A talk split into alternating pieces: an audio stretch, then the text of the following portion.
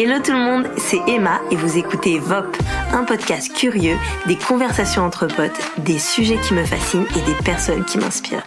J'aime trop écouter les gens et j'avais envie de les mettre en avant. Alors, viens, on parle. C'est lorsqu'elle est tombée enceinte de son premier enfant que Mélanie, ancienne institutrice, a remis en question tout le système scolaire. Après plusieurs lectures et surtout un livre en particulier, elle a appris, réfléchi et posé ses doux mots sur son compte Instagram qui ne cesse de grandir. Dans cet épisode, on parle entre autres du bouleversement de devenir parent, des violences éducatives ordinaires et aussi de la déconstruction de nos schémas d'enfance. Tellement de choses nécessaires à aborder lorsqu'on devient parent. C'est bon, tu m'entends toujours? Yes. Ah. salut Mélanie. Salut Emma. tu vas bien? Ouais, écoute, ça va, ça va. Ah, ça fait trop plaisir de te voir. Alors, pour euh, pour les auditeurs. En fait, euh, on est encore euh, non seulement on est encore en plein confinement, bon ici allégé, mais mais là, Mélanie, je t'appelle de de la Suède. Oui. on est pas confinés nous. Ouais, comment ça se passe là-bas d'ailleurs? On va dire qu'on a des restrictions, qu'on est libre de suivre ou non. En fait, on, on, nous demande de faire attention mais euh, il n'y a pas de contrôle et euh, ils en appellent en fait euh, bon respect de chacun des, des, mesures oui qui demandent d'appliquer quoi. Donc ils demandent d'essayer d'éviter les transports et faire du télétravail etc mais les restos et tout ça restent ouverts pour que les gens qui ben ne sont pas euh, enfin qui n'ont pas de problème grave de santé puissent continuer à les fréquenter pour pas que ça freine trop l'économie en fait. En gros. Voilà. Donc c'est c'est plutôt light ici. Et donc toi alors vous avez euh, vous avez déménagé donc euh, toi Jonathan et et ta petite Louise. Mm-hmm. vous avez déménagé il y a pas longtemps là, en plus. Euh, oui, on est arrivé à la fin du mois d'août. Donc euh, c'était le moment où je pense on était tous un peu insouciants par rapport au Covid, en tout cas où ça remontait peut-être un peu. Ça commence à remonter, en tout cas en France, mais en Suède euh, c'était complètement parti. On pensait même que ça reviendrait peut-être pas, euh, ça reviendrait peut-être pas. Donc on est arrivé ici un peu confiant que c'était derrière nous, mais en fait pas vraiment. bon alors d'ailleurs attends parce que Mélanie nous on parle et tout parce que voilà on se connaît et tout mais en fait je t'ai même pas euh, je t'ai même pas dit de te présenter. Bah Donc mm. dis-moi tout, présente-toi. Euh, c'est, c'est, je trouve que c'est une question difficile celle de la présentation, euh, mais je vais essayer de répondre du mieux que je peux. Bon bah moi c'est Mélanie. Euh, j'ai 30 ans, je bloque sur mon âge, c'est un truc de fou. euh, je, je vais avoir 31 bientôt, mais c'est comme si j'étais restée bloquée dans les 25 et j'ai toujours envie de répondre genre 25, 26, mais non, c'est fini. euh, voilà, euh, donc je suis mariée avec euh, Jonathan depuis 2017 et on a une euh, petite fille qui s'appelle Louise qui a deux ans et quelques mois et euh, on va bientôt avoir un petit garçon. Euh, je devrais accoucher dans quelques semaines, euh, cinq semaines maxi, on va dire un mois, quoi. Il me reste un mois en gros. Oh là là. Si je tiens jusqu'au bout, on verra bien. euh, et donc, pour en dire un peu plus sur moi, peut-être, ben, je suis euh, franco-suédoise. Voilà, mes parents euh, sont suédois, même si ma mère, elle est aussi un peu française. Ils sont, sont surtout suédois. Et donc, j'ai grandi je dirais avec deux cultures, la suédoise et la française. Euh, voilà, c'est en moi, j'ai les deux. Euh, je trouve que c'est très enrichissant d'avoir ces deux cultures. Tu m'étonnes. Et euh, ce que je peux dire aussi, c'est que j'ai longtemps été donc professeur des écoles. J'ai eu un peu tous les niveaux, de la maternelle jusqu'au CM2. Et à la naissance de ma fille, j'ai décidé de prendre un congé parental et je n'ai pas retravaillé depuis. Euh, je, voilà, c'est, on va sûrement en parler tout à l'heure euh, de pourquoi j'ai pas repris, etc. Les changements que ça a provoqué en moi et pourquoi je. Vas-y, je... déroule tout, dis-nous tout. euh, vas-y. Euh, ça a commencé un petit peu, en fait, avant d'avoir Louise, ces questionnements par rapport à comment l'école, elle était, l'école publique. Hein, j'ai toujours bossé dans l'école mmh. publique. J'ai beaucoup remis en cause le système scolaire après euh, avoir lu des livres qui eux remettent aussi en cause le système en fait. C'est-à-dire que en fait quand on passe le concours pour être prof on est un peu euh, formaté. En fait, l'école pour euh, pour les profs, elle, euh, elle elle souhaite que tu rentres dans un moule. On a même un cours qui s'appelle comme ça où tu dois apprendre en fait à être fonctionnaire. Et quand on est fonctionnaire, on est on, nous demande de fonctionner, pas de réfléchir trop trop avec notre cerveau. Euh, on nous demande de voilà de, de, rester dans les rangs, de pas faire de vagues, euh, de bosser et, et voilà. Et euh, ce qui s'est passé, c'est que quand j'étais enceinte de Louise, donc première grossesse, j'ai eu envie de, de, lire plein de choses, mmh. euh, beaucoup de bouquins, et, euh, et j'ai découvert le livre de Catherine Guéguin, que je pense euh, tous ceux qui l'ont lu en général, ça, ça fait un truc. Euh, pourtant, j'ai quand même reçu une éducation assez proche de celle qu'elle prône dans le livre. Mais pour les profs, moi je conseille vraiment aux profs aussi de lire ce livre. Donc ça s'appelle euh, pour une il s'appelle Pour une enfance heureuse. Ouais. Et euh, en fait, il, il met en lumière les maltraitances et les violences qu'on peut avoir au sein de l'institution scolaire sans même euh, ça parle pas de ça à la base, c'est plus dans le cercle familial, mais on se rend compte que si on peut être violent malgré nous dans dans le cercle familial, enfin des, des trucs qui sont institutionnalisés, on s'en rend même pas compte. Bah dans l'école, c'est aussi le cas dans l'école. C'est aussi le cas dans l'école mm. et même dans l'école, je dirais c'est pire puisque euh, ben j'étais, euh, j'ai toujours été euh, seule avec mes 30 élèves, parfois jusqu'à 33, 34 élèves euh, dès la petite section, donc des enfants de de deux ans et demi, trois ans, et, euh, et en fait ah, j'ai réalisé avec ce livre que malgré moi et malgré toute euh, la bonne volonté du monde que j'avais, j'étais, maltraitante envers certains enfants. Et j'ai pas peur d'utiliser le mot.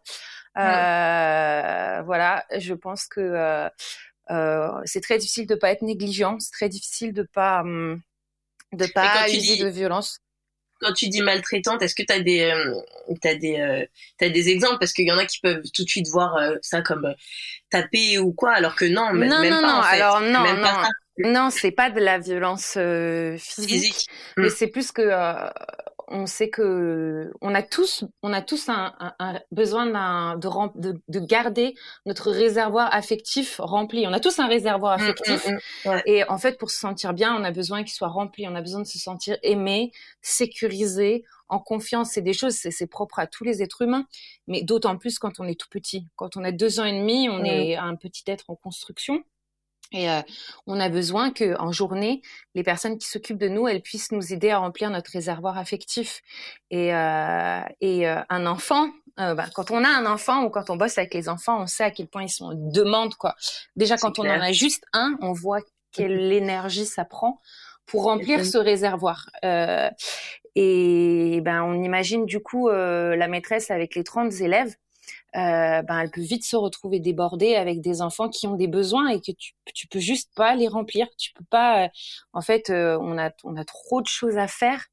Euh, c'est ça, parce que il y a aussi des c'est ça vous essayez en plus de leur apprendre des choses donc oui. ça plus plus leur remplir leurs besoins qui ouais, qui, qui est constant, j'imagine. Oui, exactement. Donc on leur demande d'être autonome, de se débrouiller tout seul euh, euh, pour des choses euh, pour lesquelles moi, selon moi, dans leur cerveau, ils sont pas encore prêts, quoi. Ils sont pas encore mm. prêts à, à encaisser le fait. En tout cas, pour certains, pour certains, ça marche toujours mieux que d'autres. C'est un peu mystérieux. Hein. On réagit pas tous de la même manière face à une situation donnée, mais c'est sûr que voilà, moi j'ai réalisé que j'avais peut-être dégoûté certains enfants de l'école par exemple, mmh. malgré toutes, euh, tous mes efforts, parce que ben j'étais pas présent à un moment donné où ils avaient besoin.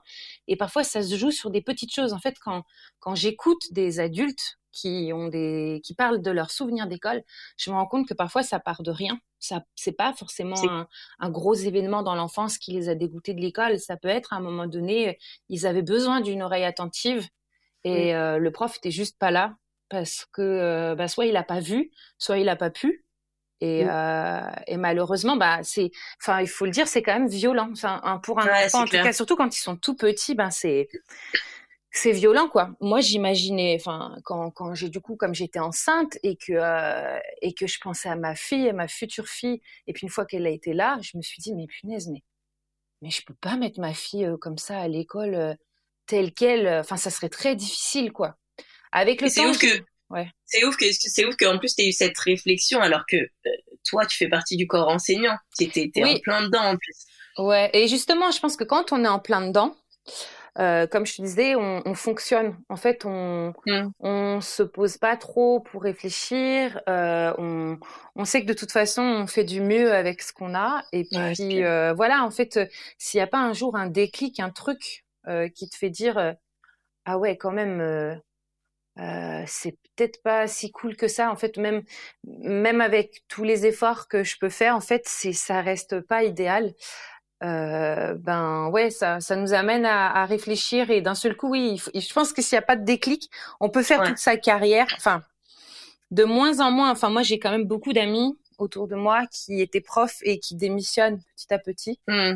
Euh, pas qu'à cause de cette problématique-là, mais c'en est une qui revient souvent. C'est que on on n'a pas assez de moyens pour s'occuper euh, de ces enfants euh, tous correctement et on n'arrive plus à remplir même la mission de l'école qui est de d'amener tous les enfants à progresser, quoi. Pas, on, est obligé d'en laisser même certains sur le côté. Et ça aussi, c'est un autre côté euh, qui est super triste, c'est que euh, même avec la meilleure volonté du monde, on n'arrivera pas à tous. Euh, c'est ça, parce que il y a déjà, j'imagine qu'il y a déjà bah, les, les difficultés que vous rencontrez dans le dans, dans à l'école et tout ça, qui est mm. de voilà de c'est c'est c'est dur d'être prof, faut le dire. Et et en plus quand tu dois quand tu prends conscience de de d'une chose comme ça, ça doit être en plus, ça doit vous sembler encore plus insurmontable, j'imagine, non? Oui, c'est ça. Non seulement ça semble insurmontable, mais moi j'ai eu, euh, en fait, après avoir lu ce livre, j'ai, franchement, j'ai carrément, je me suis effondrée en larmes en me disant, purée, mais je suis responsable aussi. Il y a, il y a vraiment, ça a été une prise de conscience de dingue. Je me suis dit, mais comment je vais faire? Alors, j'ai fait l'année jusqu'au bout, et après, je me mm. voyais plus y retourner euh, en me regardant moi-même dans la glace et en me disant. Euh, ok, euh, non, je peux pas, je pouvais plus continuer comme ça en fait. Mmh. C'est, en tout cas sur le coup. Euh, maintenant, peut-être que je raisonnerais un petit peu différemment. Euh, peut-être que euh, j'ai, je pense qu'on peut quand même trouver des ressources pour que ça se passe mieux. C'est-à-dire que moi, j'ai pris conscience d'un problème et pour moi, je voyais plus que le problème et je voyais pas qu'il y mmh. avait peut-être quand même des solutions. Et j'ai mmh. quand même discuté après ça ça fait deux ans maintenant que, que j'ai lu ce livre, un peu plus de deux ans, et puis que j'ai eu cette réflexion avec d'autres profs et tout.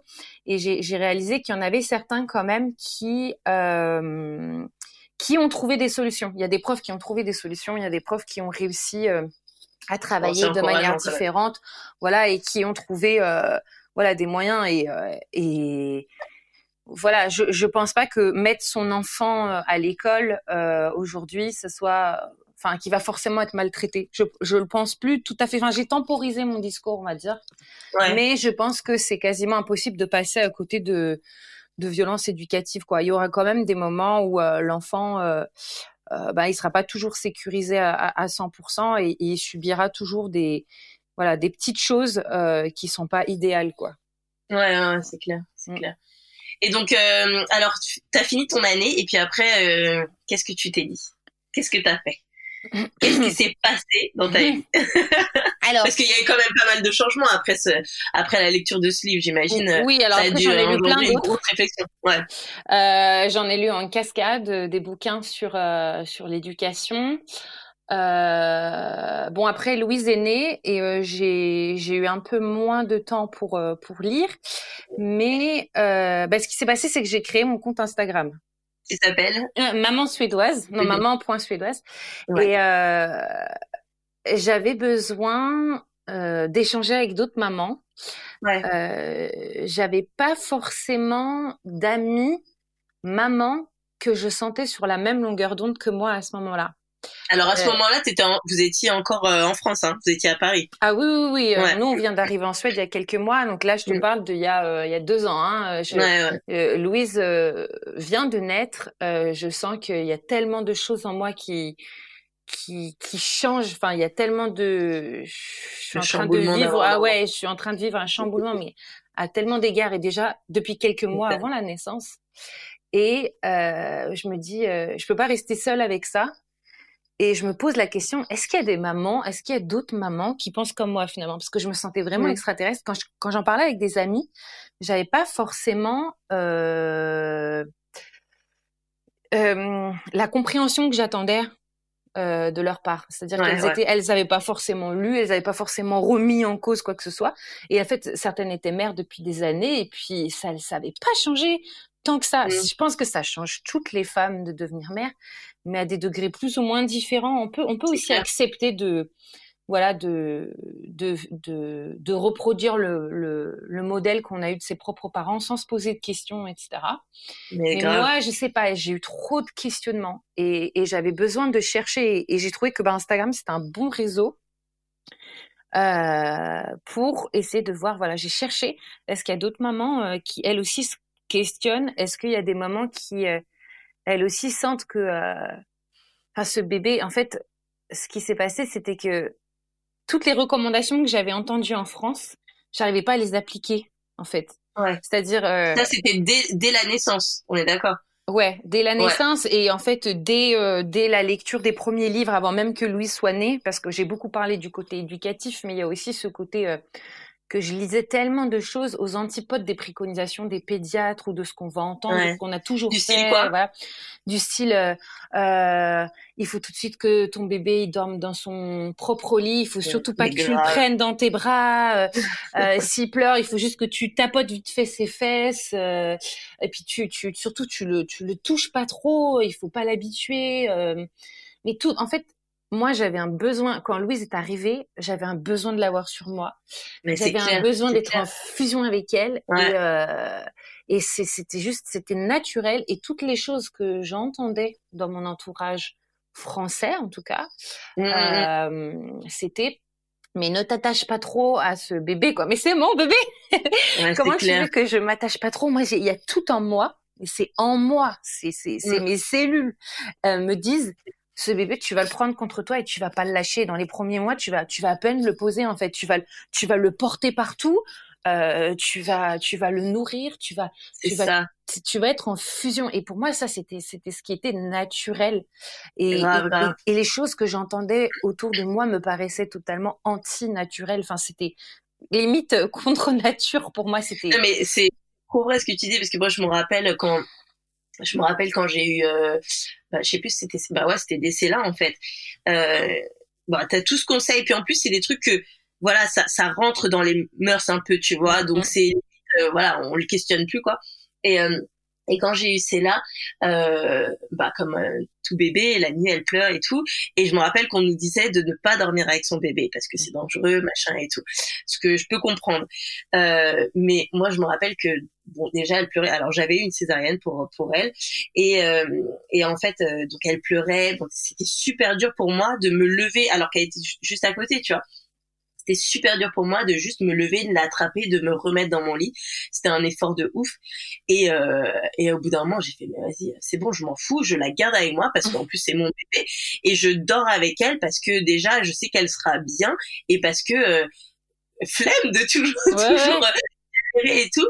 Et, euh, et en fait, je me rappelle que bon, j'avais j'ai un, j'ai un gros coussin d'allaitement que j'ai acheté qui est le meilleur investissement de ma vie. Parce qu'il est gros, il est gros, il se maintient. Enfin je, je m'en sers encore aujourd'hui pour tout tu vois. Mm. et genre je l'avais calé à côté de moi tu vois. Je l'avais bien calé à côté de moi et tout euh, et, euh, et j'avais mis euh, mes coussins et tout euh, espace tu vois j'avais fait un truc euh... oui, ouais. et en fait je me sentais quand même mal d'un côté parce que j'étais là mais je sais que si on me voit et tout euh, on va m'engueuler et tout mais je sentais qu'elle avait besoin et qu'elle était mieux et que toutes les deux on dormirait mieux mm. euh, comme ça tu vois et euh, ouais c'est le genre de truc qui m'a marqué en mode euh, tout le monde me dit qu'il le faut pas mais moi je le sens dans mes tripes j'ai besoin de dormir avec mes enfants et après j'ai fait avec tous mes enfants j'ai j'ai fait du cododo avec eux euh, pendant super longtemps tu vois mm. Parce que euh, ouais, parce que déjà euh, je, je le je sentais comme ça, j'en avais envie et parce que honnêtement euh, question de c'est beaucoup plus pratique et beaucoup plus simple quand, quand le bébé il est au sein toutes les tous les deux heures, deux trois heures, voilà quoi. Ouais, et puis en fait, on sait même aujourd'hui euh, qu'il se passe un truc. Euh, en fait, on produit mutuellement euh, une hormone, donc l'ocytocine, qui, qui, qui est l'hormone de l'amour et du bien-être, et en fait qui favorise l'attachement. Et ça peut passer par la nuit ensemble et la journée aussi. En fait, cette hormone, elle est, elle est, elle est super précieuse et il faut même la cultiver. Et ça, c'est quelque chose que je pense qu'on a perdu dans les pays occidentaux. Euh, c'est, elle, en fait, ce, cette hormone, elle, elle nous fait du bien. Elle sauve beaucoup de mamans de, du baby blues, de, de la dépression postpartum. Mmh. Euh, et ça passe pas forcément par la nuit, mais ça passe par euh, le, le côté être collé en fait, être collé avec son bébé et son conjoint aussi. Pourquoi pas être collé tous les trois, être euh, tous ces moments de, de, oui, de proximité, ça crée, euh, ouais, une hormone de bien-être qui, qui fait du bien à toute la famille, quoi. Et qui est essentiel au bébé en fait. Et qui est essentiel au bébé, oui, pour, pour mm. créer cet attachement et qui se sentent aimés et sécurisés, encore une fois. Donc, euh, donc c'est incroyable qu'on en soit venu à, à des, à, oui, à des idées qui, qui sont totalement contraires. Euh, enfin, des, ouais, on, on pense plus forcément comme ça dans, dans beaucoup de pays occidentaux. Et c'est vrai que même le, les pédiatres vont le dire, quoi. Ouais, ouais, euh, Posez ce bébé, euh, ne vous y attachez pas trop. Espacer les tétés, non, non, non, Espacer les tétés, voilà. Ah, moi, moi j'ai allaité aussi.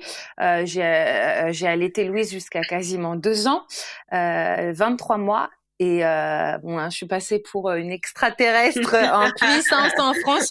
Euh, en Suède, c'est beaucoup plus admis. Hein. En Suède, en général, les mamans, elles allaitent un an à deux ans. Euh, donc c'est c'est aussi ce qui est très intéressant quand on a deux cultures peu importe qu'elles soient. En fait, les gens pensent que la Suède et la France c'est assez proche, mais en fait, je pense que même deux pays européens, euh, on a souvent une, deux visions en fait. Mais du coup, euh, ça permet de prendre du recul sur ce qui est dit dans une des deux cultures. Donc, par exemple, moi, quand on m'a dit, euh, quand le pédiatre m'a dit, euh, vous voulez allaiter combien de temps? Et moi, je venais d'accoucher. Enfin, c'était le premier rendez-vous. Louise, elle avait trois semaines. J'étais là, bah, je sais pas. Je, j'ai juste envie d'allaiter. Et fait, mmh. bon, on en reparle au prochain rendez-vous, comme si c'était évident que que j'allaiterais pas. moi, ce qui m'a fait tenir, c'était que je savais que, bah, dans ma famille, les gens avaient allaité sans problème jusqu'à un an, mmh. et que s'il y avait un problème, bah, ils avaient trouvé une solution. Alors que pour lui, c'était c'était sûr que au prochain rendez-vous, je me serais déjà découragée. Et il a rien fait pour m'encourager. C'est c'était euh, voilà. Donc euh, ça m'a aidé d'avoir euh, ces, ces, deux cultures. Enfin, ça m'a toujours aidé et ça m'a aidé mmh. dans, dans, cette construction de la maternité de voir que tout se faisait pas se faisait pas pareil. Ouais. Mais moi, tu vois, par exemple, pour l'allaitement, c'est c'est marrant parce que bah, ma mère pareil ma mère allaitait ma sœur allaitait et tout autant qu'elle pouvait parce que autant te dire que que les conditions, enfin que c'est vraiment pas facile non plus d'allaiter mm. euh, dans ah la société où on est, tu vois. Euh, moi, je me rappelle, ma sœur, elle voulait, elle voulait absolument, enfin voilà, elle allaitait et tout, mais c'était une galère pour euh, pour euh, pour tirer son lait au bureau, pour le ramener à la dounou. Mais franchement, je, je la voyais, mais en mode superwoman, quoi, parce que. Euh, mais au bout d'un moment, c'était c'était trop, c'était trop de mm. fatigue, c'était parce qu'elle avait repris le boulot et tout, c'était c'était fou. Mais tu vois, même moi, euh, je me rappelle pareil, euh, allaitement et tout. Et en fait, c'est dingue parce que tu vois, la première pensée qui me venait, c'était, euh, bah, je vais, je vais au moins, je vais faire, euh, tu vois, six mois quoi. Parce ah que c'est ce qu'on te dit. Ah il faut, il faut que ce soit genre, euh, c'est pas maximum six mois, mais six mois c'est genre le graal. Si t'as fait six mois, c'est bon, tu vois. Alors qu'en fait, donc, donc ce qu'on se pose comme, comme, comme base, tu vois, c'est ok, allez, six mois, si je la laisse six mois, et puis après c'est bon, tu vois. Mm. Alors qu'en fait, euh, bah après, pareil, tu vois aussi, moi aussi dans mon raisonnement, forcément, il y a plein de choses qui ont changé. Et euh, mes enfants, je les ai allaités pareil jusqu'à genre presque 18 mois pour Ezra, tu vois. Mais en fait, je me suis rendu compte que j'étais conditionnée à ce que à, à, vouloir au max du grand max allaiter jusqu'à 6 mois. Ouais, mais j'ai eu ça, j'ai eu ça aussi. J'ai eu cette ce truc de 6 mois, c'est ce que je disais à tout le monde parce que j'avais mm. remarqué aussi que c'était la limite acceptable aussi quelque part. Voilà, c'est ça. Sociétale française, c'était c'était pas mal de dire 6 mois. C'était c'était un bon truc truc à se fixer. Et puis, c'est un bon goal. Ça paraissait pas trop bizarre. C'est voilà. voilà. Après, c'est moi, tu vas arrêter. Euh, j'ai quand même eu. C'est drôle. C'est entre six mois et un an que j'ai eu le plus de questions sur quand est-ce que j'allais allaiter. Ouais, c'est. Euh, passé un an, les gens ont laissé tomber. Ils sont entrés dans une autre case, c'est-à-dire la mère un peu folle hippie, euh, qui de toute façon n'écoute pas ce qu'on lui dit. Donc euh, on va on va la laisser avec ses choix un peu foufou. et, euh, et voilà. Mais c'est vrai que entre six mois et un an, euh, mais pareil pour le le cododo, il commence, je trouve, à être assez mm. admis, euh, surtout si c'est dans un petit lit à côté ou, mm. ou, ou même dans le lit si c'est si on arrive à sécuriser le lit. Mais pareil, hein, c'est c'est plutôt six mois ou parfois on entend ce truc des 5 kilos. Je sais pas si tu as déjà entendu ça ouais, aussi. à 5 kilos, on prend le bébé. Moi, Louise, elle a fait 5 kilos en, elle a, elle, en fait, on a eu beaucoup de galères avec l'allaitement, ce qui fait que j'ai fait ce qu'on appelle une hyperlactation parce qu'elle avait un frein de langue, ah donc elle n'arrivait pas à téter correctement. Ce qui fait que je lui donnais beaucoup trop de lait, elle n'arrivait pas ah, forcément à s'arrêter et elle a doublé de poids en une vitesse. Ah, euh, oh, S'il avait fallu que je la mette dans son lit à 5 kilos, je pense qu'elle avait genre deux mois, quoi, même pas. C'était, euh, elle a pris un poids fulgurant. Au début, je me disais mais c'est ma fille, c'est en train de devenir un bibentum, elle s'arrête pas, elle, grossit, elle grossit. Pourtant, elle a que mon lait. Enfin, ouais. Euh, non mais c'est pour dire l'allaitement, ça a été pour nous, ça a été un parcours du combattant euh, à, à, ce niveau aussi. On a eu beaucoup de mal à trouver des des professionnels vraiment formés, mais, mais on en a mmh. trouvé et, et, surtout aussi grâce à Instagram. Euh, mais c'est vrai que ce truc des 5 kilos, enfin on entend plein de choses et on ne remet pas en question. C'est oui, oui, mais tout le monde a fait comme ça, ma mère, ma grand-mère, mon arrière-grand-mère. Et puis du coup, voilà, ouais, on se pose pas, enfin, on se pose pas trop de questions, on remet pas trop en question. Euh, ouais, la façon de faire d'avant et ouais, ouais. c'est ça comment les besoins. Et puis en plus maintenant euh, aussi tout ça, c'est aussi parce que parce qu'il y a plein de découvertes qui ont été faites, oui. qui ont été faites euh, au niveau de tout ce qui est euh, neurologie du cerveau mm-hmm. des enfants et tout. Mm. Donc, mais et donc. Alors donc donc toi t'as, voilà ta couche de Louise et tout ça avec tout ça toutes ces envies de faire autrement déjà comment ça a été un peu qu'est-ce qui ont été pour toi les choses les plus difficiles euh, quand t'as eu quand t'as eu Louise et, euh, et qu'est-ce que tout de suite euh, dans quoi tu t'es tout de suite senti un peu différente une approche différente euh, au moment où elle commençait à grandir à s'affirmer et tout ça? Difficile avec Louise ou difficile au niveau de l'entourage? Difficile non difficile ouais au niveau de l'entourage et de ouais de, de, de toi comment tu l'as vécu ta maternité et tout ça le fait d'être parent comment ça a été pour toi? D'entendre tout ça en plus alors que tu commençais à faire des choix qui étaient un peu un peu différents tu vois moi je pense que ça a été ça la principale difficulté euh, même si en fait j'ai plus ou moins forcé Jonathan à lire des livres euh, ça, ça, je pense que ça vraiment ça nous a sauvé c'est que Jonathan avait lu des livres ou des extraits de livres avant la naissance de Louise, ce mmh. qui m'avait le plus parlé, donc on était sur la même longueur d'onde. Et j'ai eu besoin de lui parce que il y a eu vraiment des gros moments d'incompréhension au niveau de notre entourage et même, euh, euh, disons-le, au niveau de la belle famille, ouais. euh, qui qui sont pas forcément méchants, mais qui comprenaient pas. Euh, on savait qu'on n'aurait pas de compréhension. On a souvent essayé même d'éviter d'entrer dans la discussion parce qu'on savait que qu'il y aurait pas forcément de, de compréhension de, de, ce à ce niveau-là en fait. C'est finalement pas avec eux qu'on a eu le plus de problèmes. C'est plus avec euh, nos amis. Euh, nos connaissances, les mmh. collègues, les collègues du boulot qui s'immiscent vachement. En fait, on, on, on, penserait pas comme ça, mais quand tu as un bébé, euh, les gens, euh, les même des, des, les personnes qui sont pas forcément proches, mais ceux avec qui tu travailles, te posent plein de questions super privées d'un coup. C'est euh, mais de fou. Tu t'ont jamais demandé comment tu dormais, mais alors tu as un bébé et c'est d'un seul coup, c'est ils veulent savoir. Et c'est pour ça que euh, le compte Garde tes conseils existe maintenant. Ouais, ouais, non, mais c'est trop ça. Ça, c'est, je pense que finalement, c'est là où on a eu le plus d'incompréhension, c'était des gens euh, qui n'étaient pas forcément proches de nous, mmh. mais qui d'un seul coup s'immisçaient dans, dans notre vie. Et ça, ça a été difficile, quoi. Ça a été difficile d'entendre mes collègues euh, me dire, euh, euh, qu'il fallait que je corrige. Moi, enfin, des trucs les plus choquants, c'était euh, oui euh, qu'il fallait pas, il fallait vraiment pas tarder à corriger son enfant, même physiquement, tu vois, que qu'un petit enfant, genre euh, quelques mois, un an, tu pouvais déjà le punir, quoi. Genre qu'il va l'enfermer ou un truc comme ça. Et et, et, et d'ailleurs, comment tu comment tu réagissais? Parce que honnêtement c'est pas toujours évident d'envoyer euh, bouler les gens. Alors euh, dans, dans cette situation là j'ai rien dit parce qu'en fait euh, j'étais revenue présenter ma fille en plus donc aux collègues donc on était genre 20 autour de la table il y en a une qui a balancé ça ben t'as juste pas envie tu sais que ça servira à rien c'est clair. il y a beaucoup de situations tu vois où très vite j'ai compris que ça servirait à rien Mmh. Euh, les petites piques qu'on peut entendre de, de, de, certaines personnes quand elles te voient faire quelque chose. Finalement, c'est pas pour ouvrir le dialogue, c'est juste pour te dire euh, tu fais mal, ça ça sert à rien. C'est euh, ah tu fais comme ça, euh, mais moi euh, je trouve que c'est pas c'est pas une bonne façon on a, je pense, très vite compris, en tout cas moi, j'ai très vite compris qu'il fallait que je choisisse euh, mes combats. Et depuis, c'est c'est un peu ma phrase pour euh, pour tout dans la maternité et l'éducation. C'est il y a des moments où ça vaut la peine et d'autres moments ça ça vaut pas la peine. Et ça, je l'ai compris très très tôt avec Louise. N'empêche que ça a quand même été difficile parce qu'on moi, j'ai eu un sentiment, j'en ai reparlé récemment avec Jonathan, de d'énorme solitude. Mmh. Je me suis sentie super seule avec ce bébé mes idées.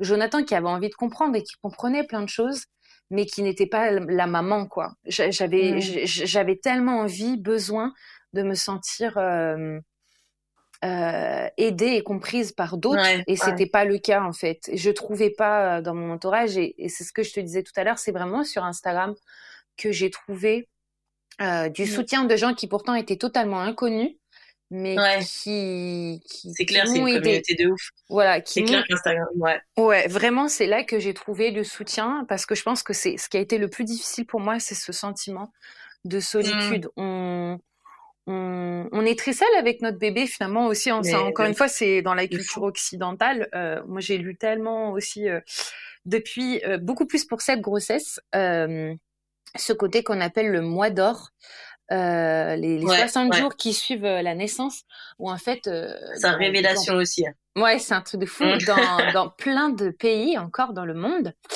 la femme, elle est hyper entourée durant cette première période de sa famille, de dans d'autres cultures d'une nourrice qui dort à la maison, qui reste là tout tout le temps.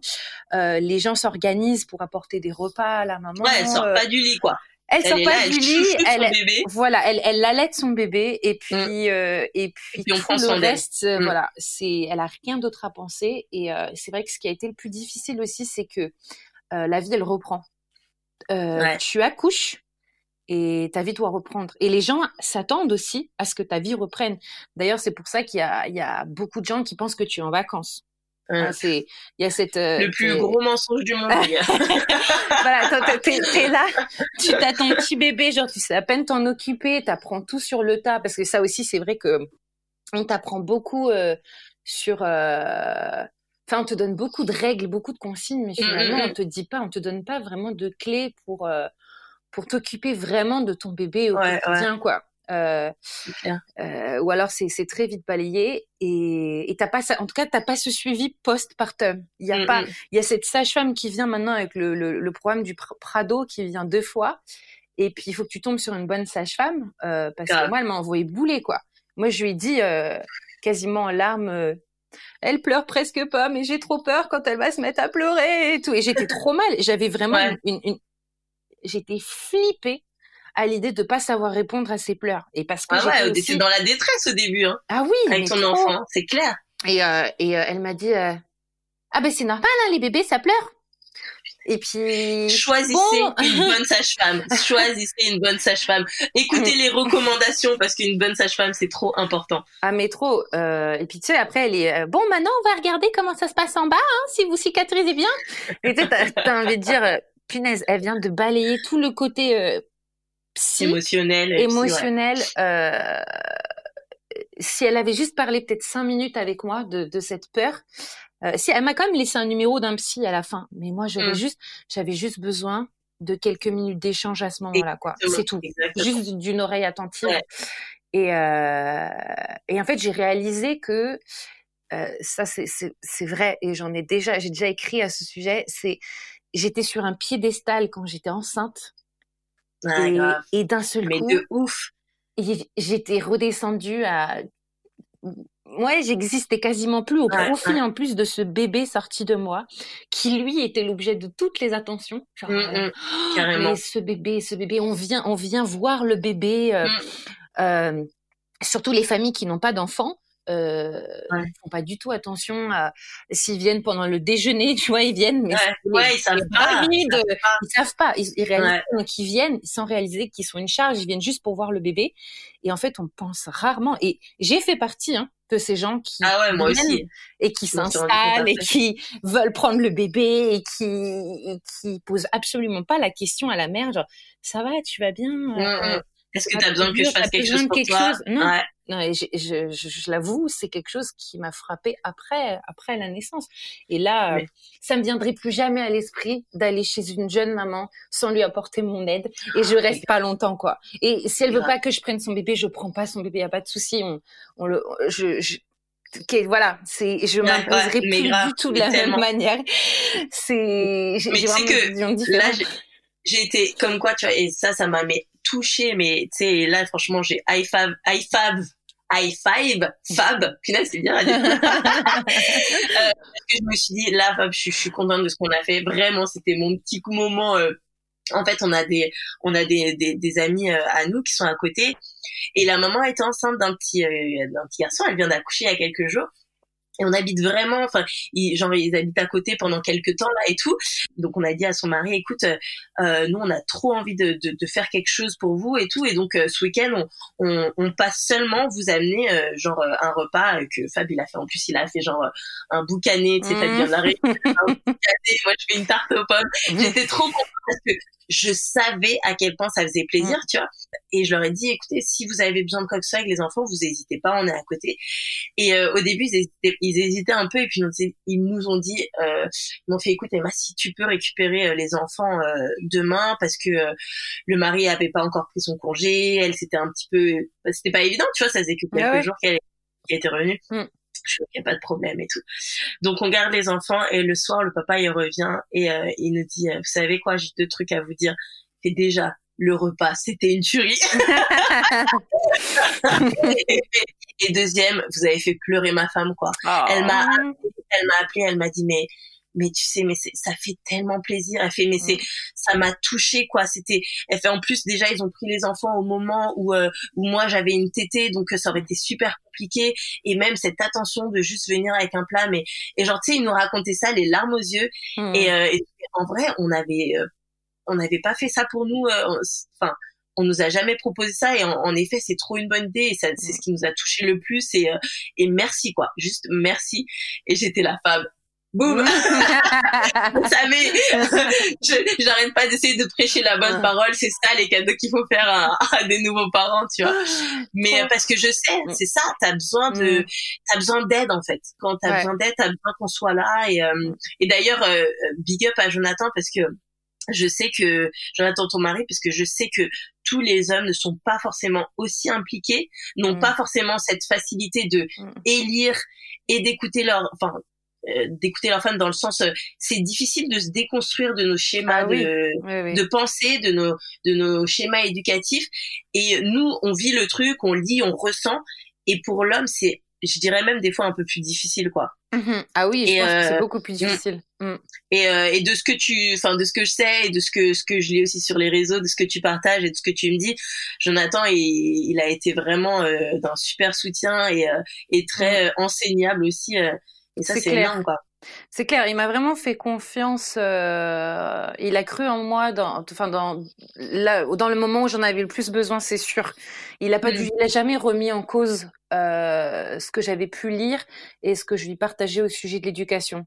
Il m'a vraiment toujours fait confiance là-dessus et c'est vrai que c'est une chance énorme parce que euh, je pense que c'est pas pour rien qu'il y a autant de couples qui éclatent après la naissance de l'enfant et qu'il y a autant de clash, c'est parce que ça révèle en nous en fait des éducations différentes et si on n'arrive pas à se mettre sur la même longueur d'onde, je pense que c'est très très très compliqué et ça va pas en s'arrangeant puisque euh, bah, les enfants faut les élever euh, tout au long de la vie donc c'est clair c'est clair je suis je suis super reconnaissante qu'il ait pu m'écouter, me, me suivre là-dedans. Mmh. Euh, sans, sans, sans trop, même de, de, ouais, il, il a pas cherché à me dire non, mais t'es sûr, non, non, il a, ça, ça a été génial mmh. par rapport à ça. Euh, vraiment, bien. je suis. D'ailleurs, j'ai j'ai un un super tips de Lee Lisuka si tu nous entends. euh, elle disait que elle euh, elle ce qu'elle faisait parce que euh, elle savait que son mari il avait ou soit pas trop le temps de lire ou soit euh, c'était pas forcément enfin c'est c'est pour quelqu'un qui aime pas trop lire ou qui a pas trop le temps.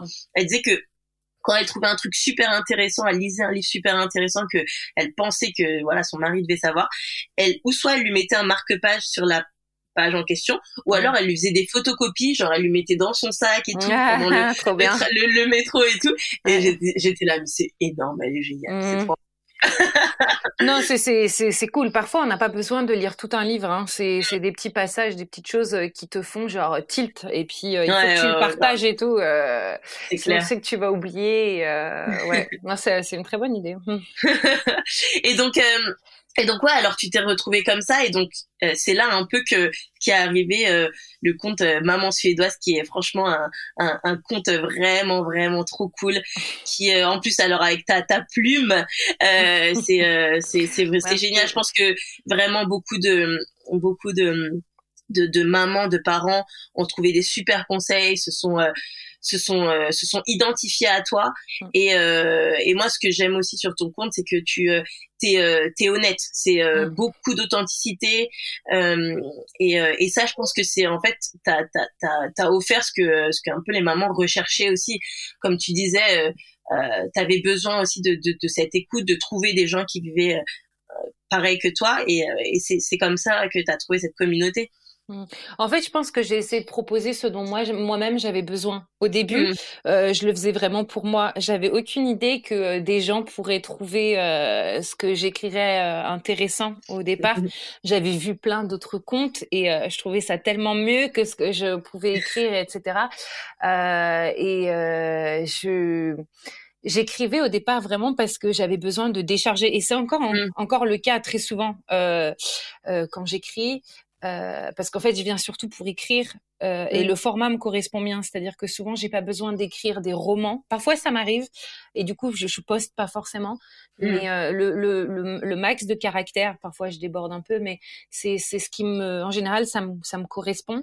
Mmh. Euh, et, et je viens et je dépose en fait, je dépose des mots qui me font du bien juste à déposer. Parfois, j'ai même pas besoin de, de retour. C'est juste, je l'ai mis en ligne. C'est c'est un peu comme un journal intime, mais que tout le monde peut lire en fait.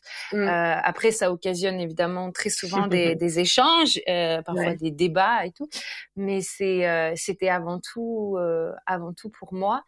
Et, euh, et ensuite, c'est vrai que j'ai eu énormément de, de, retours de personnes qui sont abonnées, etc. Et ça a commencé à créer de, ouais, c'est c'est après coup que ça a commencé à créer de l'échange et que ça m'a apporté énormément à, à, à, moi aussi, quoi. Ça m'a fait. Et je me rappelle que je me rappelle que tu, euh, quand tu étais à Paris, tu organisais des, et c'était avant le Covid, oui. euh, tu organisais des, euh, des rendez-vous avec des mamans aussi. Oui, alors j'ai fait ça pendant quelques temps. Après, ça n'a pas toujours euh, pu avoir la régularité que j'aurais mmh. aimé euh, que, que ça ait. Mais euh, c'est vrai que ça a été génial. J'ai rencontré plein de mamans comme ça. Euh, J'essayais de faire ça une fois par mois, une fois tous les deux mois dans un café euh, parisien qui était kids friendly et on se retrouvait sans aucune prétention. Moi, j'ai pas mmh. essayé de faire un espèce de café bébé organisé ou quoi. C'était juste, voilà, les mamans qui veulent venir bah, il y aura d'autres mamans et elles sont, elles passent certainement par des galères euh, similaires aux vôtres. Euh, et euh, il n'y a pas de critères pour venir. Euh, tu mmh. allaites, tu allaites pas, tu voilà, tu peu importe comment tu élèves ton enfant, euh, tes choix, t'es es la bienvenue et puis euh, et puis voilà, on, vient, on échange, on passe un moment, on prend un café et quand les enfants jouent ensemble, surtout à partir de un an même, il y a des jouets au sol, etc., des transats, etc. Ben euh, ça nous permet de, de, souffler un peu, de sortir un peu de notre bulle de, de maman qui voit mmh. souvent très peu de monde, en tout cas quand on est en congé.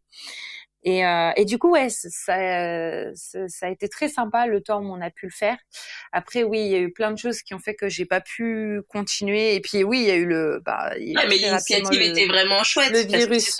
Mmh, ouais, ouais, je trouve que ça manque. Euh, j'ai découvert qu'il y avait par exemple les lieux d'accueil par enfant, mais il faut que tu viennes toi-même avec ton enfant. Il n'y a pas forcément d'autres mamans qui seront là en même temps que toi.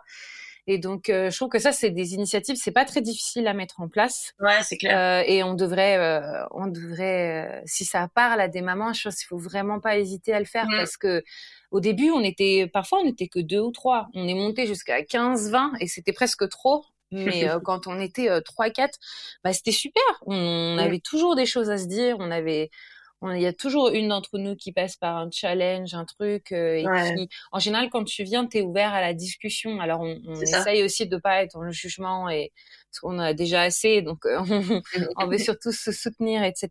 Et euh, ouais, c'est, ça a été très sympa. Moi, j'ai adoré faire ça. Ça, ça a été euh, vraiment très chouette. j'espère que je trouverai un autre groupe ici en Suède quand, ouais, quand les conditions le permettront. Pour l'instant, c'est très compliqué, je pense, pour tout le monde hein, à cause du virus. Mais ouais, euh, ce que et donc ouais. Non, dis-moi, dis-moi. Non, je vais juste te dire un truc euh, que j'ai lu une étude là euh, parce que je trouvais ça trop intéressant euh, sur le fameux postpartum où, on disait tu sais que les, les gens viennent tout le temps et tout et ils sont finalement plus une charge. Et ben en fait ils sont ils ont fait une étude là sur le donc pendant le Covid et ils ont mmh. réalisé qu'il y avait eu beaucoup beaucoup moins de dépression postpartum de la mère parce qu'il y avait ah, beaucoup moins de visites. C'est ouf. Donc beaucoup moins de visites, en tout cas parasites, tu sais, les visites de gens, et que du coup, euh, les femmes se portaient finalement parfois mieux d'être juste dans leur bulle et mm. pas d'avoir plein de praticiens, etc., d'avis contradictoires, euh, parfois la belle famille qui vient en, masse ou même sa propre famille ou, les amis, etc. Et que du coup, bah, ça avait fait du bien. Et, j'ai trouvé ça, j'ai trouvé ça très intéressant, tu vois, et inspirant. genre, euh, il y a Surtout que j'imagine que en plus euh, il y, a dû avoir, enfin il y a un nombre de télétravail maintenant qui est ouf, donc ça mm. veut dire papa à la maison aussi, mm-hmm, tu vois, mm-hmm, mm. pour certains des cas. Et euh, ça, excuse-moi, mais c'est le rêve, hein, des ah, ouais, bébé pendant le confinement. Franchement, euh, mm. c'est c'est c'est trop bien quoi. c'est trop bien. C'est le premier. Grave. oui, parce que quand il y a les autres, ça c'est un petit peu difficile. Mais euh, et donc alors pourquoi, pourquoi vous avez décidé de, de partir en, en, Suède? Pourquoi, enfin, pourquoi la Suède? Non, on sait pourquoi la Suède, mais pourquoi ce choix de, de partir alors que, alors que ouais, vous étiez en France depuis un petit moment. Je sais que ta mm. sœur est en France. Tes parents sont repartis il y a pas si longtemps que ça, je crois. Euh, ils sont repartis il y a quelques années maintenant. Euh, je crois que c'était un peu avant mon mariage, donc ça doit faire, euh, ça doit faire bientôt quatre ans je crois. Okay. 4-5 ans peut-être qu'ils sont partis. Mmh. Euh, je sais plus exactement, mais pas. Ça fait non, ça fait pas très longtemps. Euh, bah, c'est une grosse euh, histoire. Non, enfin si, c'est pas, ça s'est pas fait comme ça, juste sur un coup de tête. Euh, ce qui s'est passé, c'est que nous, on n'en pouvait plus de Paris en fait. On n'en pouvait plus de Paris. On habitait dans un deux pièces euh, qui était quand même assez grand, mais on, on commençait un peu à, à étouffer. Euh, on, se sentait plus très bien depuis un moment. Euh, et on commençait à réfléchir, voilà, où est-ce qu'on pourrait aller. Et c'est vrai qu'au départ, on pensait pas du tout à la Suède, on pensait plutôt au sud de la France. Donc euh, Jonathan a pas mal postulé dans le sud, il a même eu un entretien, etc. Mais ça a jamais abouti, ça n'aboutissait pas. Pendant quasiment un an, ça, ça n'aboutissait pas. Ouais. Mais ça allait encore à Paris. On était encore, euh, je, je, veux dire, on, pouvait encore y vivre. Ça, ça se passait quand même relativement bien. Et puis il y a eu le confinement. Euh, et le confinement, on l'a très très mal vécu, vraiment. Euh, donc moi, j'ai un peu galéré pour tomber enceinte euh, de ce deuxième bébé. J'ai déjà un petit peu galéré pour le premier, pour Louise, mais, mais ça a été. Mais pour ce deuxième, euh, euh clairement, j'ai eu besoin d'une aide médicale. Hein. La, la, la, gynécologue qui me suivait me disait que euh, sans, sans cette aide, sans cette intervention, ça prendrait plusieurs années. Enfin, ce serait vraiment mmh. pas facile de tomber enceinte naturellement. Et euh, bah, j'ai accepté ça et du coup, euh, bah, j'étais bourrée de médicaments qui faisaient que j'allais pas forcément très bien non plus. Et c'est tombé pendant le confinement. Donc moi, j'étais euh, ah avec des médicaments et un suivi euh, double peine quoi. gynécologique et tout qui était pas euh, super. Euh, et puis t'es stressé, t'as envie que ça marche parce que t'as pas envie de prendre un cocktail de vitamines comme ça tous les mois. Alors que, euh... alors que Louis, c'était pas, c'était pas euh, si difficile. Euh, Louis, ça a été moins difficile. J'ai quand même eu besoin de d'un petit coup de boost, mais euh, pas, c'était pas comparable. Pas autant, voilà. Euh, là, c'était plus lourd quand même. Et euh, j'avais un suivi par échographie, etc., que j'avais pas du tout pour Louise. Euh, du coup, en plus de ça, donc c'était le confinement. Euh, qui a commencé en plein dans le, le, confinement. Il a commencé alors que je venais de démarrer tout ce processus euh, Donc je me voyais pas m'arrêter. J'ai eu de la chance que cette gynécologue, elle a, elle a continué à, à accompagner les femmes pendant le, le virus, alors qu'on n'avait même pas encore de masque et tout. Donc euh, ça a été une chance exceptionnelle de l'avoir. La plupart des gens sont arrêtés. Et pareil pour l'échographiste qui a continué malgré le confinement. Donc ça c'était assez dingue. On n'a pas dû s'arrêter alors qu'on avait commencé un protocole. Ouais. Et du coup, il y avait aussi donc Jonathan à la maison. Euh, Louise à la maison parce qu'on a perdu notre place à l'halte garderie, c'était réservé qu'aux soignants euh, et on pouvait pas sortir. Et euh... Louise qui a à ce moment-là euh, deux ans, deux ans, c'est ça? Louise? Ouais, à ce moment-là quand elle a même pas, ouais, elle a même pas deux ans, elle a genre euh, un an et demi à ce moment-là. Ouais, ouais, donc le, moment ils ont besoin d'être partout, où ils marchent, où ils Ah oui, voilà, elle, marche, elle, elle, elle, elle, pète la forme, elle a besoin de sortir et puis mm. euh, on peut pas sortir. Donc Jonathan, il bosse dans la cuisine, euh, c'est le seul endroit où il peut euh, voilà se connecter. Moi, je suis pas bien. Euh, clairement, je suis pas bien du tout, du tout, du tout. C'est c'est la période où psychologiquement j'ai probablement été le plus mal de ma vie. Ouais. Euh, et je dois m'occuper de Louise et je dois la distraire toute la journée dans un petit salon. Euh, elle l'empêcher d'aller voir Jonathan, euh, mais elle sait qu'il y a Jonathan à côté. C'est l'horreur, quoi. C'est l'horreur et ça n'en finit pas. Et on voit pas le bout du truc. Et et et là arrive une galère au boulot de Jonathan. Non, parce qu'on n'allait pas assez mal. il arrive une galère où oh il est accusé. Euh, bref, je vais pas entrer dans les détails, mais bon, il est accusé euh, assez injustement. Enfin, il se passe un, un gros truc à son boulot euh, et ça va pas. Ça va pas. Ça va pas à son boulot. Quoi. Moral dans les chaussettes, j'imagine.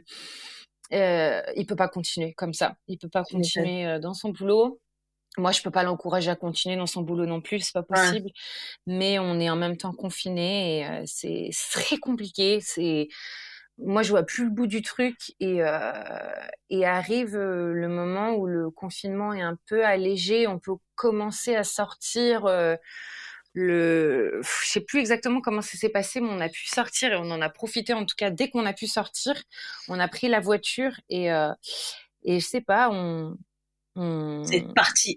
on est parti, ouais, on est parti pas très loin, mais on est parti genre dans mais le Val de Marne et ouais. on, est, on, on, a marché. Je me souviens de, de cette grande marche et tout euh, dans la nature. On a essayé d'aller là où il y avait le plus de nature, le lac et tout. Enfin, il fallait qu'on quitte Paris. Et puis euh, d'un seul coup, Jonathan, il me dit, euh, ça vient de lui, parce que moi, je savais que si ça venait pas de lui, on n'irait pas en Suède. Je dire, moi, je suis suédoise. C'est, je pense, moins compliqué pour moi de faire ce step que lui. Ouais. Il me dit, euh, et, et, si on allait en Suède, quoi? Et je le regarde et je fais, quoi? Euh, T'es sûr Mais euh, ouais, c'est ce que ce que tu veux vraiment aller en Suède? Moi, je sais pas. Euh, moi, j'avais encore un peu le sud de la France dans la tête, mmh. quoi. J'étais là, non, et moi, je préférais aller à Toulouse, euh, au chaud et tout, euh, ouais. dans une grande maison on rêvait d'espace à ce moment-là. Je ouais, pense qu'on n'en pouvait plus. Euh, Parce qu'il faut savoir que non seulement, bon, le confinement, euh, pas évident, le confinement avec un petit enfant, mais ouais. chaud de ouf, mm. le confinement avec un petit enfant et enceinte, euh, ouais. franchement. Horrible, oui, parce que du coup, le, le, protocole, il a pris. Et du coup, j'étais ouais. enceinte après sur le reste du confinement. Et donc, sur euh, tout le mois euh, avril-mai, euh, ben je vomissais toute la journée quoi. Oh là donc euh, j'ai été euh, vomito girl sur euh, quatre mois de la grossesse. C'était un enfer. C'était donc ah non j'étais j'étais j'étais au fond du trou quoi. J'étais vraiment au fond du trou. Et et, et donc Jonathan tu ouais bah ouais, bah, ouais ça, pas le choix. Et lui il me dit ça et puis et puis on commence à y réfléchir quoi. On mm. y réfléchit et puis et puis finalement, on se dit, il faut qu'on prenne une décision très vite parce que sinon, ça va rester à ce stade de réflexion. Ça peut tourner ouais, comme ça ouais, pendant ouais. des années. Pendant des années, tu peux clair. dire, et si on allait, euh, voilà. Euh, et on a décidé en fait d'en parler avec mes parents et on savait que dès le moment où on en parlerait avec mes parents, ils le prendraient très au sérieux et qu'ils feraient tout mm. pour qu'on vienne. Limite, ils ne lâcheraient pas jusqu'à ce qu'on vienne parce que c'est un peu leur rêve depuis qu'ils sont partis, c'est qu'un jour leurs enfants leur disent euh, on revient et tout. Et euh, donc ils nous ont en pas plus Louise euh, première petite euh, petite enfant voilà, pour eux, qui voyaient pas du tout quasiment. Ouais. Et euh, du coup, à partir de là, tout s'est tout tout s'est un peu activé de manière très sérieuse pour qu'on parte. C'est-à-dire que du coup, Jonathan, il a demandé une, une mise à dispo. C'est-à-dire, il n'a pas démissionné de son boulot, mais euh, il, euh, comme il est fonctionnaire lui aussi, il mmh. peut, il peut s'arrêter pendant un nombre, un certain nombre d'années et récupérer son poste quand il revient s'il si, le souhaite, ou en tout cas dans la même euh, branche, sans être mmh. exactement sur le même poste. Donc il a fait cette demande. Euh, moi aussi, je me suis mis en mise à dispo, c'est-à-dire j'ai pas démissionné euh, de l'éducation nationale à ce jour en tout cas, mais euh, j'ai fait j'ai fait la demande aussi. Et on a commencé à ouais à envisager sérieusement de de partir. Alors pourquoi la Suède? Je pense que c'est aussi beaucoup parce que ben moi je suis je suis suédoise donc euh, mmh. euh, il avait déjà beaucoup entendu parler de la Suède. Il était venu en Suède plusieurs fois et puis euh, je pense que c'était pas si mal de changer complètement de pays en fait, de de faire ce break. En tout cas, au début pour nous c'était vraiment vu comme un break. On s'est pas dit on mmh. part pour toujours. On, on se le dit toujours pas d'ailleurs aujourd'hui. C'est plus voilà on on tente le coup on tente cette aventure et on voit ce que ce que ça fait. Est-ce que ça Mais est-ce que est-ce que aussi la Suède, euh, à cause de, de ses choix aussi, on sait que la Suède, c'est quand même, un, enfin les pays nordiques sont quand même un modèle euh, sur beaucoup de choses par rapport aux familles. Euh, ça c'est vraiment euh, ouf. Quoi. Ah oui, on n'aurait pas choisi, euh, je pense, la Suède si c'était pour se retrouver dans une situation où nos choix éducatifs étaient vus comme, enfin, était de nouveau mal vu ou si ça avait été pire qu'en France ou quoi ou si ça, avait, mmh. ça, ça, moi ça m'a fait beaucoup de bien et ça m'a énormément enfin ça me fait conforter dans tes choix ouais de savoir que ben le la manière dont est perçu euh, l'enfant et la manière dont on, on, élève ses enfants en Suède se rapproche beaucoup plus de, de, de, de ma manière de mmh. faire avec Louise depuis le début que, euh, que c'est vrai la manière traditionnelle, on va dire, euh, de le faire en France, quoi. Et donc, dis-moi, c'est quoi, c'est quoi ta manière de faire avec Louise? Ma manière de faire avec Louise. Euh, en fait, c'est assez. Moi, je dirais que c'est assez instinctif, mais peut-être que les gens ne sont pas d'accord parce qu'ils ils pensent peut-être pas pareil. Mais c'est vrai que, comme je disais tout au début, ma manière de faire avec Louise, ça, ça a été de de d'être très très proche quoi d'être c'est vrai pour beaucoup de gens assez fusionnel c'est-à-dire que j'ai toujours quand elle a eu besoin de moi, euh, je l'ai toujours prise euh, dans mes bras. Euh, j'ai toujours dormi avec elle quand elle en avait besoin. Euh, on a eu cette proximité euh, physique très longtemps. Et beaucoup de gens ont peur en fait que ça dure toute la vie. que ce soit un cercle vicieux, mais en fait pas du tout. Moi, je peux attester aujourd'hui que Louise bah, elle est, elle, c'est une enfant qui s'éloigne, hein, qui, mmh. qui a confiance et qui, enfin, moi, je crois vachement à cette phrase qui dit euh, s'attacher pour mieux se détacher. Ouais. Et en fait, euh, on s'est attaché très fort pour que Louise ensuite ait assez de sécurité pour pour se détacher de moi. Ouais. C'est pour nous parents que c'est dur après. quand elle a commencé par exemple à dormir dans, dans sa chambre, moi j'ai très très mal dormi quand elle. Au début.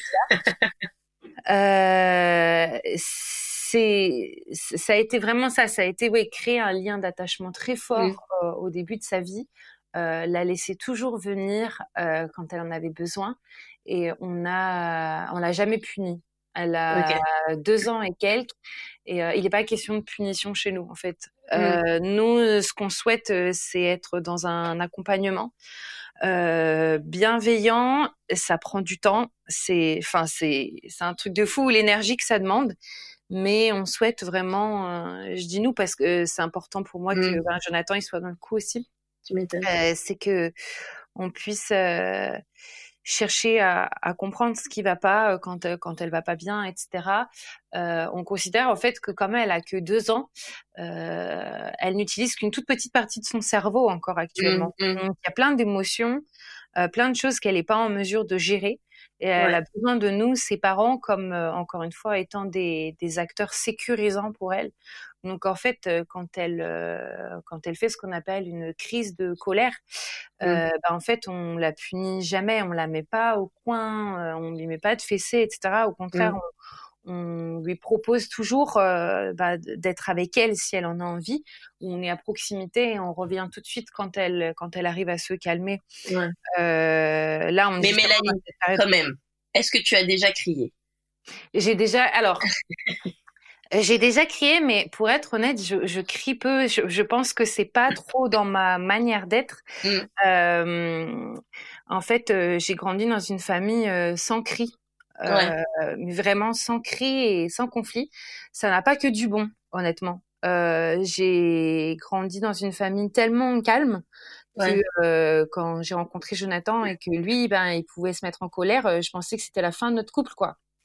Euh, donc euh, non mais c'est vrai en fait euh, c'est pas trop dans ma manière d'être de crier mais bien sûr je perds patience bien sûr j'ai envie de claquer la porte et de d'aller m'isoler tu vois mmh. Bien sûr que Jonathan lui qui est plus dans cette dans, dans ce truc de crier a déjà crié on est loin d'être parfait mais en tout cas c'est dans notre objectif en fait en gros nous, notre objectif, c'est d'accompagner. Moi, je pense que le mot clé, c'est accompagnement. L'accompagnement et ça demande, euh, ouais, euh, de, une écoute euh, mmh. constante de son enfant et euh, on a aussi, je pense, pas mal changé le rapport, c'est-à-dire on n'est pas dans un rapport euh, de, voilà, exactement. On mmh. n'est pas dans un rapport de force. Euh, on est dans un rapport d'échange où moi je vois en fait tout ce que Louise m'apporte Mmh. euh, au quotidien. Euh, c'est pas juste moi qui, qui l'enseigne, moi elle me, elle me fait grandir aussi euh, dans ma maternité, dans ma construction personnelle. Euh, elle me challenge énormément et, euh, et voilà, on est euh, on n'est plus dans un rapport de force, enfin on l'a jamais été avec mmh. elle et du coup on on, on l'écoute quoi, on l'écoute. je pense ce qui, ce qui je pense est difficile parce que tu vois, toi par exemple, tu dis que tu, tu viens d'un d'un d'un milieu familial où justement on crie pas et tout ça, tu mm. vois. Et euh, et donc euh, et moi moi je, je, suis dans une famille. non mais c'est non mais bien sûr je... déjà ben, dans notre culture on parle fort, on, tu vois, on est comme ça, on est on est des gens loud, tu vois. Et ça c'est mm. ok avec ça. Mais je sais que on a aussi ce truc de crier et euh, et euh, et voilà, je pense que c'est aussi beaucoup de, de, de, de, personnes de notre âge aussi qui se rendent compte que voilà, on a vécu avec ça parce que parce que voilà, c'est comme ça qu'on fait et euh, mm. et c'est comme ça que enfin c'est comme ça qu'on a fait en tout cas. Et donc moi, je viens un peu de de, de ce milieu-là, tu vois, où bien mm. sûr on a crié et tout. Mm. Et, euh, et je me rends compte, euh, bah parce que pareil, de mon côté, il y a beaucoup de déconstruction de, de tout ça et tout.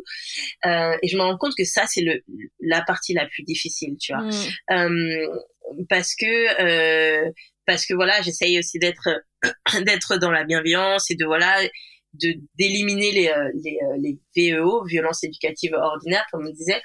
Ce qui, je veux rassurer toutes les tous les mamans et futures mamans, futurs parents qui nous écoutent, c'est normal de euh, se retrouver dans des situations où on crie euh, ou comme tu dis voilà toi parce que voilà toi t'as connu ça Jonathan il a connu quelque chose d'autre où on perd patience comme tu dis et que en fait euh, c'est euh, moi je, je, comprends j'aime bien quand tu dis accompagner parce que parce que je sais que tu vois autant ma première ça a été plus simple de comprendre comment elle fonctionnait autant ma deuxième ça a été un tout autre chemin, tu vois. Et en fait, je me suis vraiment euh, posée. Euh, un jour, je me suis dit, euh, c'était une copine en plus qui m'avait aidé là-dessus, et je me suis vraiment posée avec ma fille et j'ai j'ai essayé de comprendre, de regarder, d'écouter. Et en fait, c'est ça. Quand tu dis accompagner, il y a des fois où elle se met, tu vois, euh, ma deuxième Léonie, euh, c'est c'est c'est une petite lionne, tu vois, et elle, elle rentre dans des colères euh, parce qu'elle elle sait encore pas totalement s'exprimer, tu vois, comme correctement, même si elle parle très bien et tout. Et elle se met dans des colères qui durent, qui durent de fou, tu vois. Mm. Et, euh, et en fait, c'était c'était très très très difficile. Et euh, et euh, et ouais, et en fait, accompagner. Euh, quand tu dis ça, ça, ça, ça résonne vraiment parce que j'ai essayé de tu vois, ce qui a été très dur pour moi là récemment, c'était de me dire, même quand elle, elle s'énerve comme ça et que c'est dur, elle crie, il y a son frère qui crie, c'est, c'est, t'es fatigué et tout, mm. de lui dire, Léonie, si t'as besoin, je suis là pour te faire un câlin, tu vois. Mm. Et de l'entendre même et de devoir lui faire un câlin alors qu'elle hurle et qu'elle fait tout, mm. c'est, difficile pour moi parce que, tu vois, mais je me suis dit ok euh, c'est ça et en fait je me suis rendu compte de, des bienfaits tu vois que c'est ça mm. qu'elle voulait c'est ça qu'elle attendait et dans ces moments où même des fois elle hurle elle veut pas qu'on la touche en fait elle a besoin qu'on soit là à côté d'elle tu vois et mm. donc euh, ouais dans dans tout dans toute leur euh, leur, leur façon d'évoluer accompagner quoi mm. Et puis, euh, c'est intéressant ce que tu dis, c'est que je pense que ce qui est intéressant aussi du côté de la, dans, dans ce mot accompagnement, c'est qu'en fait, il s'adapte à chaque enfant. C'est que euh, bah, tu as eu ta première, elle a agi d'une certaine manière, et ton deuxième, ta deuxième, c'était pas pareil, et puis ton troisième, c'est sans doute encore différent. Vous aurez certainement encore d'autres challenges. et euh, et c'est là que c'est très intéressant, c'est qu'en fait, on n'applique pas une une méthode universelle de euh, Exactement. voilà. Que si mm. tu fais ça et eh ben tu auras ça et c'est comme ça pour tout le mm, monde. mm, et c'est non en fait euh, ils sont encore tout petits là.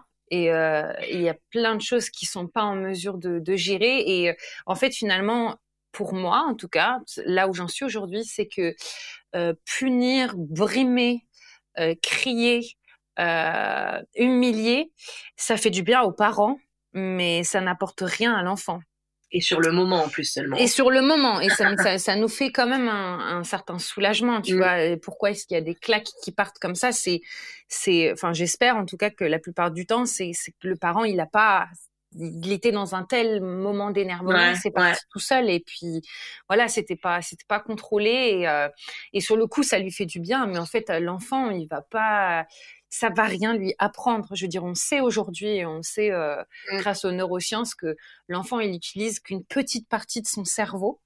Euh, et il n'est pas encore en mesure de prendre du recul. En fait, ça sert à rien de dire à son enfant va réfléchir. Il est même pas capable de réfléchir sur l'événement. Il, mmh, il, a aucune notion du temps qui s'écoule. Donc, euh, il sait pas si ça fait 5-10 minutes qu'il est dans sa chambre, s'il a été puni dans sa chambre. Il sait plus pourquoi il y est une fois qu'il y est.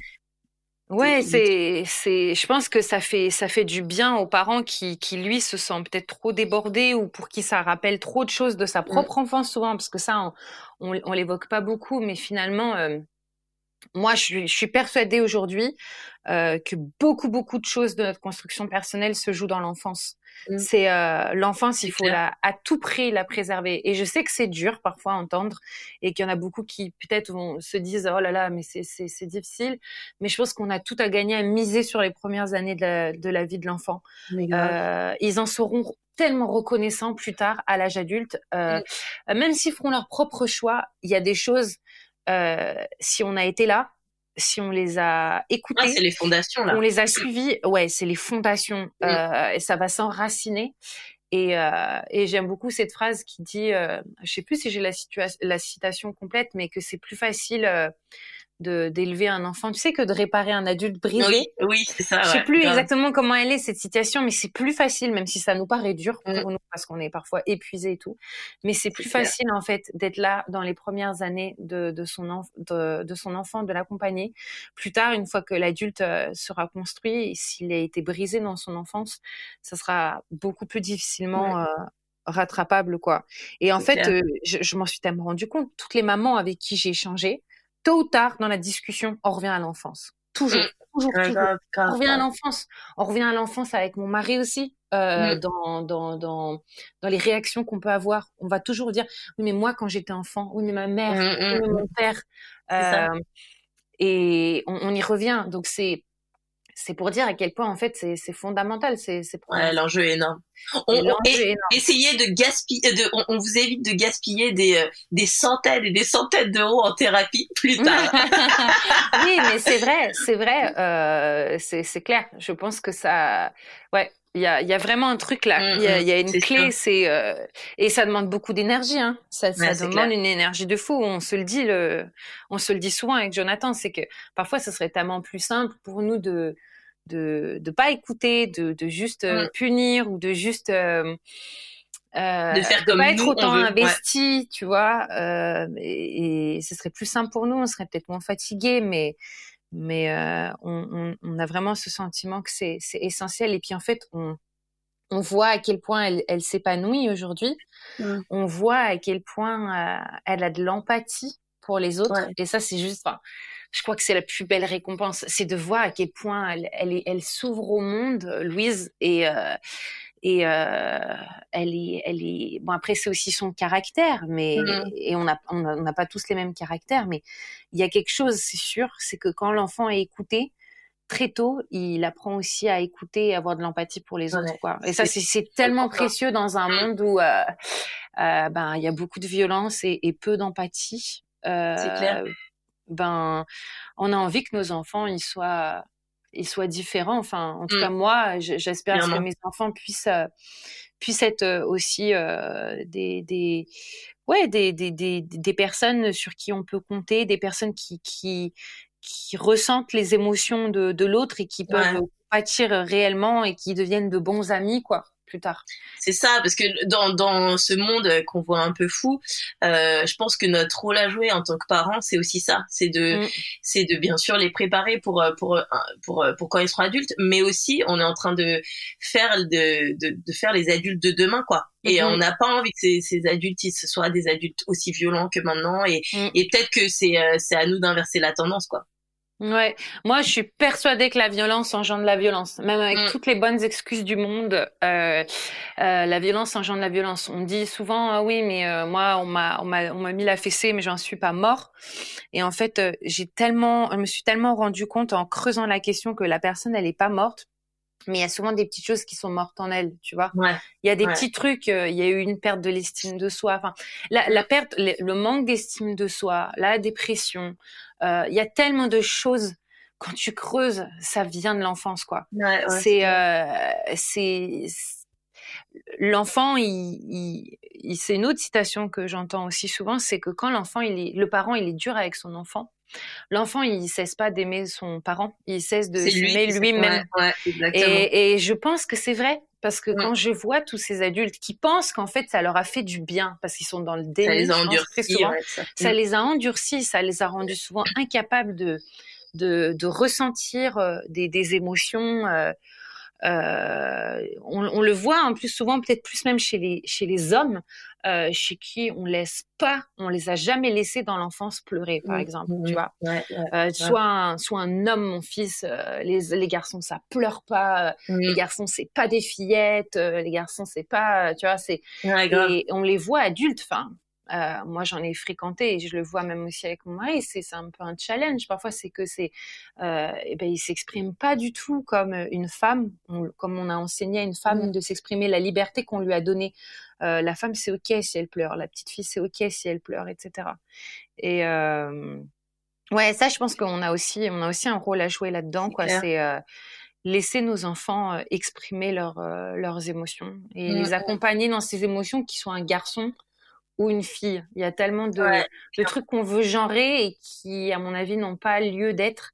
Euh, voilà, certes, on est différents, mais euh, il y a, voilà, je pense que c'est très important pour avoir des, des personnes qui ressentent de l'empathie et qui, qui, ouais, qui éprouvent de, de l'amour sincère, de l'amitié et tout, qu'on puisse laisser euh, ces émotions-là exister et, et, et, les, et les prendre comme étant quelque chose qui est ok.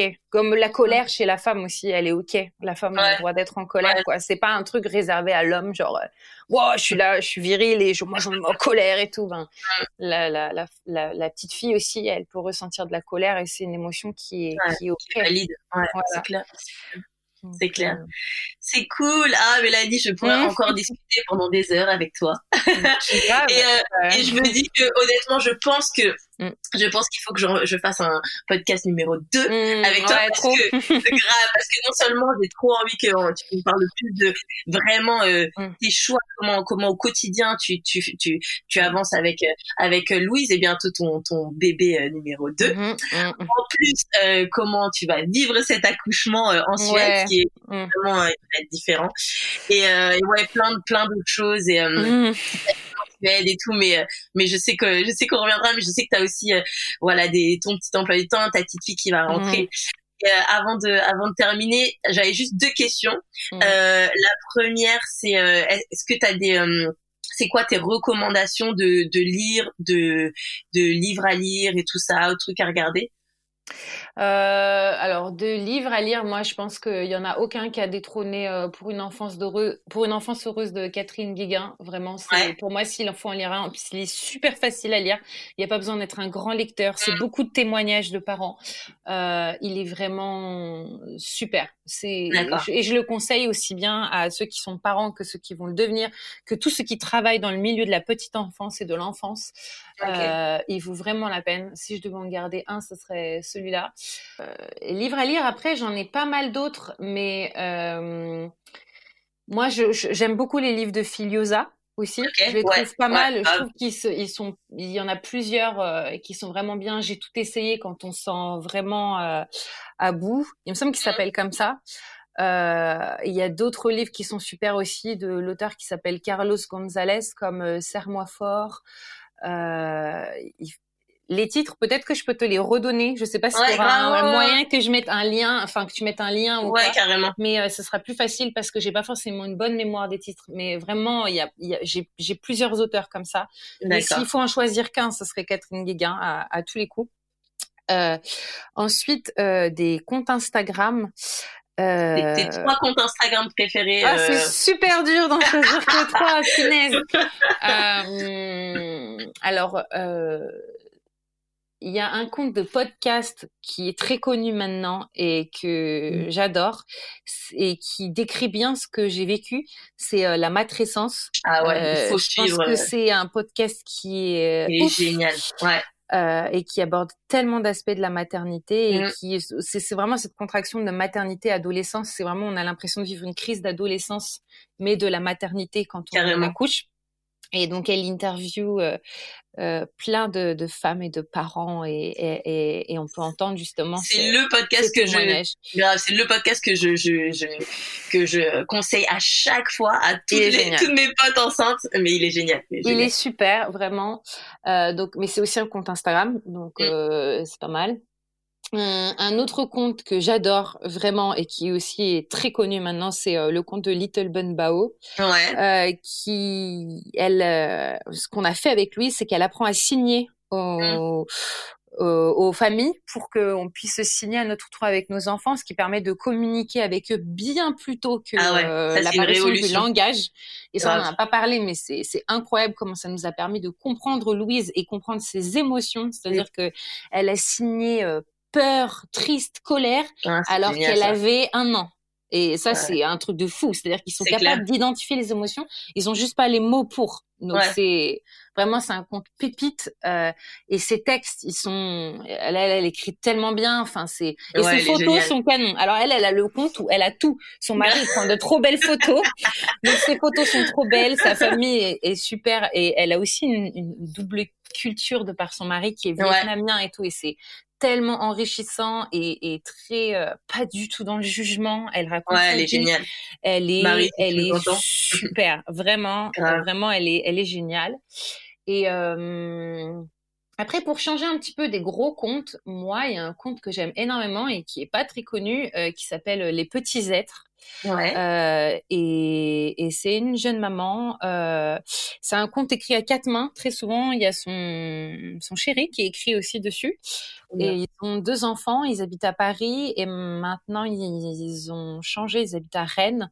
Et c'est euh, très intéressant. Elle parle de la vie de ses enfants. Euh, elle est jamais dans le jugement non plus. Elle raconte son quotidien et, et son cheminement. Euh, et comment elle a beaucoup changé aussi, elle qu'elle croyait un peu tout savoir après son premier enfant, où elle elle avait un peu idéalisé, c'était très facile de vivre une vie euh, sans euh, violence éducative, etc. Et mmh. paf, le deuxième qui est arrivé, et puis tout s'est compliqué, ça a mis un peu à mal euh, ses convictions. Ça aide à avoir plus d'humilité, je trouve, de, de, de, suivre son compte. Euh, parce qu'encore une fois, je crois que quand on a un enfant de moins de deux ans, on a beaucoup toujours encore de principes que, qui voilà, qui peuvent être un peu mis euh, Mm. Euh, voilà, tu te prends un peu un coup de massue, je pense parfois avec le, deuxième. son compte, il est, il est, super bien. Il est pas très connu. Elle doit avoir quelques milliers d'abonnés, et mais il, vaut vraiment le détour. Euh, elle écrit hyper bien. C'est une prof de lettres, donc euh, qui est aussi au compte. Ah, je bosse plus, mais elle est, est géniale. Bien entendu, il y a tellement de comptes. Hein. Moi, j'avais essayé d'en dans, limiter à 24. J'avais fait un calendrier de l'avant l'année dernière, mais c'était même 24, j'avais du mal. Il y en a plein, il y en a plein. Mais déjà cela bien super. Et enfin, la dernière question, c'est quoi tes recommandations Netflix en ce moment? Ah, recommande alors mais alors truc de fou j'ai découvert un nouveau genre euh, c'est le drama coréen. Le drama ah, policier tout coréen. le monde, tout le monde en parle. mais c'est un truc de fou. Mais c'est genre je le drama, j'avais des copines qui étaient fans, tu sais, genre au lycée, tu sais, mm, mm, la nana qui est fan de, de tout ce qui est Asie et tout, qui te parle de ça, et puis tu regardes et tu te dis, mais non, mais c'est, c'est too much, ils sont, ils sont trop dans les émotions et tout. Et euh, ils, ont, ils sont apparus un jour dans notre compte euh, Netflix, là, en recommandation, parce que moi, j'adore les thrillers. En fait, je suis fan de thrillers, de policiers, genre raffole, c'est ce que je regarde le plus. Et je veux pas m'arrêter, quoi. Genre, c'est mon nouveau genre préféré, et j'aurais jamais pensé dire ça. Genre, dans, l'autre, pour, pour te dire, le signal, c'est le plus drama. C'est-à-dire, il est okay. mais il est très drama, genre vraiment très dans les émotions et tout. Et, et, et bon, je suis enceinte aussi, hein. Mais il y a, quand arrive l'épisode que tu attends, depuis le début. Je vais pas spoiler au cas où vous allez regarder. J'ai chialé comme une madeleine. Je crois que c'est la première fois que je chiale autant dans un épisode. Vraiment, c'était, j'étais en, en, en, PLS, comme on dit. Euh, genre, je disais à Jonathan, mais c'est trop beau, mais c'est trop beau. Il me regardait avec des gros yeux, genre, ah ouais, elle pleure vraiment là. ok, bon, je vais peut-être tester alors, je vais peut-être tester. ah, il faut, il faut, mais je pense qu'il y en a qui sont mieux que d'autres, mais il faut tester, c'est, c'est un genre à découvrir, franchement, c'est dingue.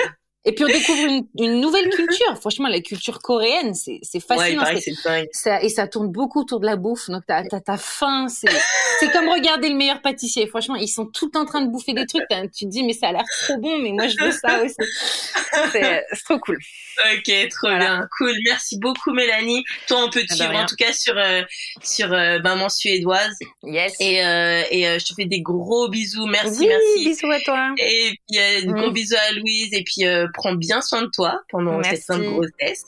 Merci. Et puis j'espère à bientôt. Oui, à bientôt. un grand plaisir d'échanger avec toi. bisous, bye. Ciao Emma, bye. Et voilà, c'est la fin de cet épisode. Merci de l'avoir écouté jusqu'au bout. S'il vous a plu ou que vous voulez encourager ce podcast, n'hésitez pas à mettre une note et un avis sur iTunes. Ça aide à ce que le podcast soit vu et entendu et c'est plutôt cool. Demain, on finit la série en donnant la parole à un homme, mon cher Piyou, papa de deux garçons nés à domicile dans une piscine. Oui, oui. en attendant, passez une belle journée ou soirée où que vous soyez.